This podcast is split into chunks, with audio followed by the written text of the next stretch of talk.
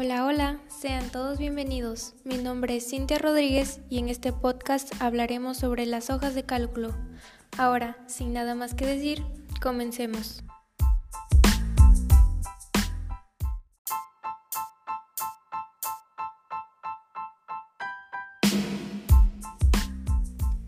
Primero hay que conocer su definición, que se entiende por hoja de cálculo o plantilla electrónica a un tipo de herramienta digital que consiste en un documento compuesto por filas y columnas en una tabla, formando así celdas en las que se puede ingresarse información alfanumérica y ponerla en relación de manera lógica, matemática o secuencial.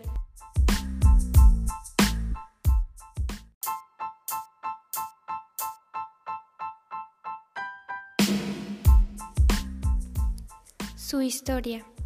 La primera definición de hojas de cálculo se publicó en el libro Un diccionario para contables por Eric L. Kohler.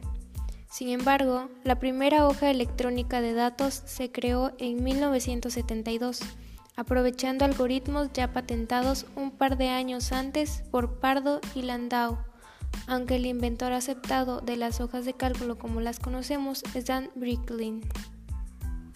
Según Bricklin, la idea surgió a partir de una extensa tabla dibujada en un pizarrón por un profesor de su universidad, quien percibiendo un cálculo mal hecho, tuvo que borrar su trabajo y empezar de nuevo.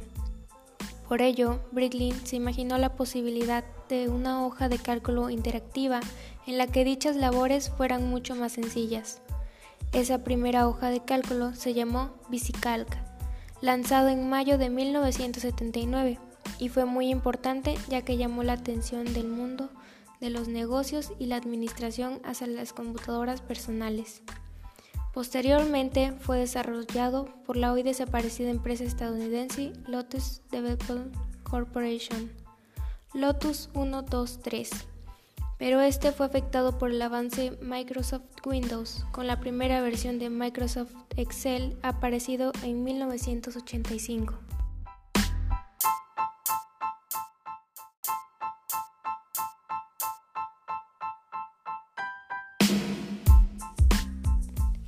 Funcionamiento. Las hojas de cálculo incorporan funciones avanzadas que permiten al usuario realizar innumerables operaciones matemáticas, financieras y científicas, y relacionar fácilmente datos numéricos y alfanuméricos complejos. Los programas más avanzados pueden crear hojas electrónicas de hasta 16.000 columnas de ancho y un millón de filas de largo. En una misma hoja pueden entrar varias subtablas con sus respectivas funciones relacionadas entre sí o con tablas ubicadas en el mismo computador o una base de datos externa.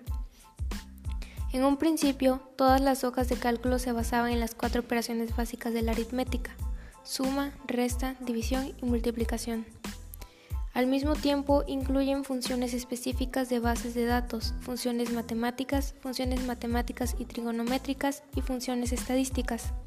También cuentan con funciones de búsqueda y referencia, funciones de información y funciones lógicas, además de funciones para el formato de texto y vinculación con páginas o bases en la web.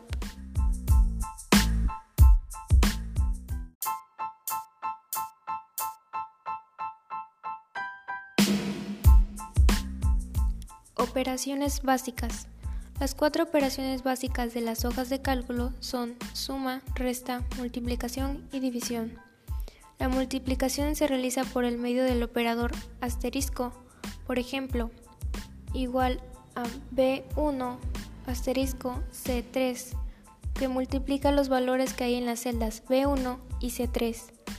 La división se realiza por medio del operador diagonal, por ejemplo, igual B1 diagonal C3.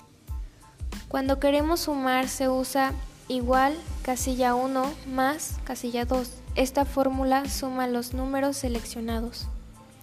Cuando queremos restar se hace el procedimiento anterior, pero en vez del signo de más ponemos un signo de menos.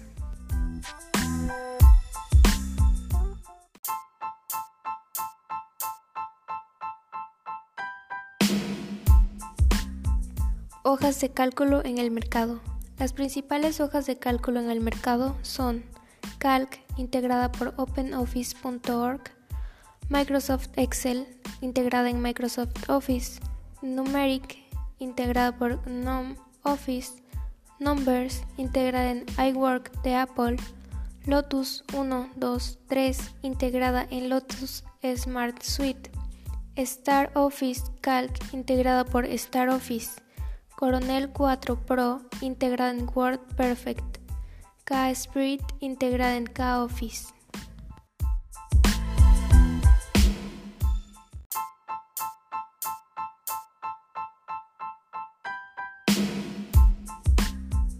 Por último, te diré tres ventajas de utilizar las hojas de cálculo. Número 1. Administración de datos. Los operadores pueden ordenar y filtrar los datos de muchas maneras y pueden añadir resúmenes y subtotales. Además, los usuarios pueden añadir fórmulas para el libro para analizar los datos. Número 2. Tablas dinámicas. Esta herramienta de fácil manipulación permite a los operadores ver los resúmenes de grandes cantidades de datos. Número 3. Renders HTML. Permite compartir la hoja de cálculo de forma segura con otros colaboradores.